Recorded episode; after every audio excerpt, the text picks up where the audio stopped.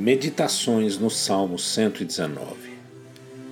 Nos versos 4 e 5 nós lemos: Tu ordenaste os teus mandamentos para que os cumpramos à risca.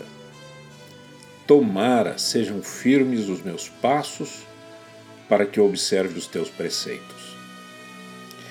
A observância aos mandamentos de Deus deve ser em fidelidade. Pense nisso fidelidade. Isso significa pelo menos duas coisas. Primeiro, reconhecer que a Bíblia é a palavra de Deus nas línguas originais. E segundo, obedecer o que nela está escrito, sem acrescentar nem tirar qualquer palavra. Por que, que Deus quer que obedeçamos? Deus quer que obedeçamos porque é o melhor para nós. Quem se rebela fica por sua própria conta e risco. Veja o que Moisés nos diz em Deuteronômio 10, 12 e 13. Agora, pois, ó Israel, que é que o Senhor requer de ti?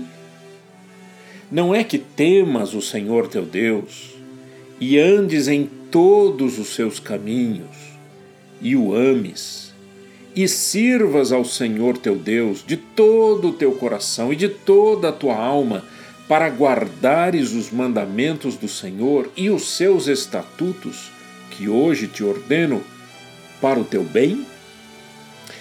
Toda a palavra de Deus é para o nosso bem.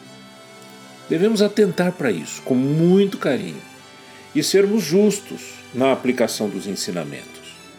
O salmista ele deseja obedecer. Ele declarou isso no verso 5: Tomara sejam firmes os meus passos para que eu observe os teus preceitos.